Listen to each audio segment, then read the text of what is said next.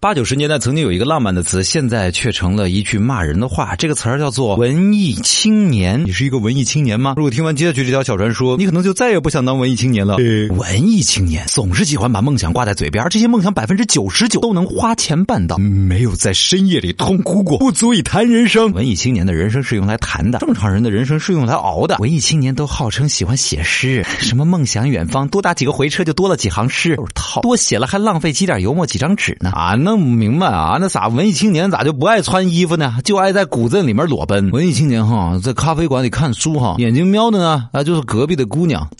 现在是不是穷人都成文艺青年了？要不然怎么穷游的地方都是去洗涤灵魂的呢？这灵魂这一洗就涤了。我现在一听到什么现世安稳、岁月静好这话，就恨不得把没吃完的泡面扣在对面那文艺青年头上。咖啡馆和图书馆，文艺青年肯定会选前者，因为图书馆他们会睡着的。自行车不要自行车，要叫单车啊，不然不文艺嘛。文艺青年呢最喜欢把英文单词混到汉字里面去使用了，每次发之前还要查一查单词，哎有没有拼错啊？文艺青年因为。逃课而挂科，在朋友圈里写了一句：“自己选的路，跪着也要走完。”我拜托你，逃课的时候也是跪着走出去的呗？文艺青年啊，除了帆布鞋，就不知道世界上还有其他鞋了。有会儿一文艺女青年跟我诉苦呢，她说她在感情里面被撞得遍体鳞伤了。我的天哪，脚踏两条船，哪有不翻船的道理啊？就算是劈叉，那也得有铁韧带才行吧？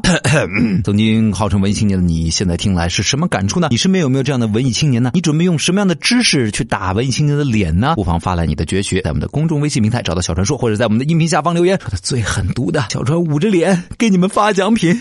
咦咦咦！我现在看到电视上、网络上的那些从小有个音乐梦想、辞职要开一间咖啡店、创业改变世界、放下一切去旅行的那些文艺青年们，我衷心的希望你们继续穷下去。